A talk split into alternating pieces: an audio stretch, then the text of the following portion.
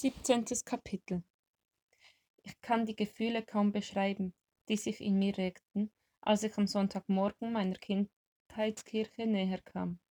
Immer zögerlicher vorwärts schreitend bog ich in die Mühlenstraße ein. Dort stand das Gemeindehaus.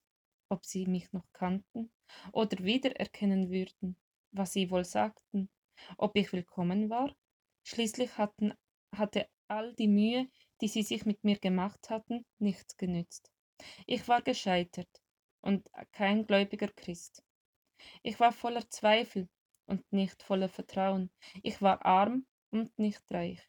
Ich hatte nichts zu geben, aber viel, das ich brauchte. Was sollte ich sagen? Hallo, ich wollte mal wieder vorbeikommen? Einfach so? Egal, jetzt war ich hier und würde hineingehen. Es gab nichts zu verlieren.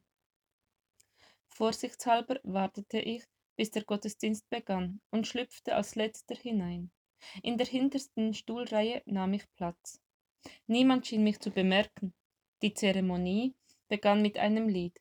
Ich war angenehm überrascht. Ein unbekannter flotter Sound mit Gitarre und E-Piano klang durch den Raum.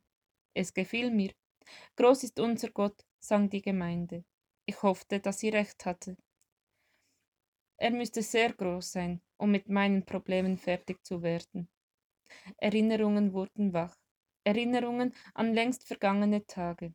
Ich atmete tief ein. Der Geruch in der Kirche überraschte mich, denn er war mir noch vertraut. Die Farbe an den Wänden, ein sonniges Gelb, hatte sich geändert. Es sah schön aus. Etwa 100 Stühle boten Platz, waren in zwei Blöcken angeordnet. Nur vereinzelt gab es noch freie Plätze. An der Wand hingen zwei Bilder, eines mit einer Blumenwiese, eines mit einer Wasserquelle, beide mit Bibelsprüchen geziert, die ich auf die Entfernung nicht lesen konnte. Ich entspannte mich und wagte allmählich einen Blick über die Leute hinweg. Die meisten Köpfe, soweit ich es, soweit ich es von hinten beurteilen konnte, waren mir fremd aber einige waren mir noch vertraut, so vertraut, dass ich sie auch von hinten erkannte. Drei Reihen vor mir, ganz rechts, saß Martina. Sie hatte sich kaum verändert, obwohl beinahe 30 Jahre zwischen heute und der letzten Begegnung lagen. Plötzlich, sie schien meine Anwesenheit zu spüren, drehte sie sich um, und unsere Blicke trafen sich. Sie zog einen Moment die Stirn kraus, dann strahlte sie nickte mir mit so viel Herzlichkeit zu, dass es mich fast erschlug. Schnell schaute ich weg, vertiefte mich in das Liederbuch. Konnte es sein, dass sie mich begrüßte, als wäre nichts gewesen? Sie müsste doch enttäuscht sein von mir. Meine Hände begannen zu zittern. Ich schloss die Augen. Es war schön, wieder hier zu sein.